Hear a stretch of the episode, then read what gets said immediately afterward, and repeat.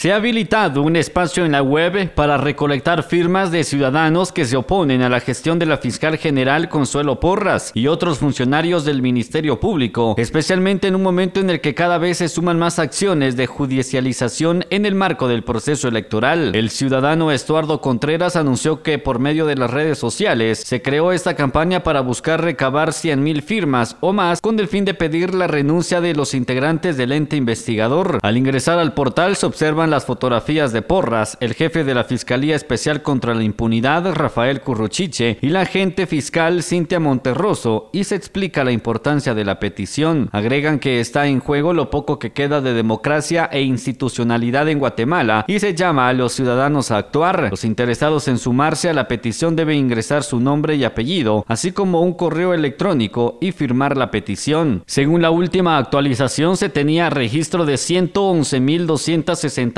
firmas, de las cuales 7.423 se sumaron durante la última jornada. Mientras tanto, se señalaba un objetivo de 150.000. Contreras publicó una convocatoria dirigida a los ciudadanos, medios de comunicación y amigos para que lo acompañen a la entrega de las firmas recabadas. Esta petición se suma a una serie de expresiones de descontento de parte de la población guatemalteca que rechaza las acciones emprendidas por el Ministerio Público contra partidos políticos, el Tribunal Supremo Electoral, y operadores de justicia. Desde Emisoras Unidas San Marcos, Otto Arriaga, primera en noticias, primera en deportes.